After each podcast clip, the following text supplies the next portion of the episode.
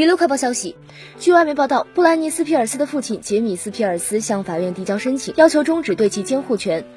在 CNN 获得的文件中，布兰妮父亲引用了其女儿今年夏天在两次法庭听证会上的请求，要求终止对布兰妮十三年的监护权。文件称，斯皮尔斯告诉法庭，他想要在没有监护权的情况下重新掌握自己的生活，他希望能够决定自己的医疗护理，决定何时何地以及多久接受一次治疗。他想控制自己从职业生涯中赚到钱，在没有监督或监督的情况下花掉。他希望能够结婚生子，如果他愿意的话。简而言之，他想要过自己选择的生活，不受保。保管人或法律程序的限制。文件还表示，布兰妮的父亲只想为女儿做最好的事。如果斯皮尔斯女士想要终止监护，斯皮尔斯先生认为他应该得到这个机会。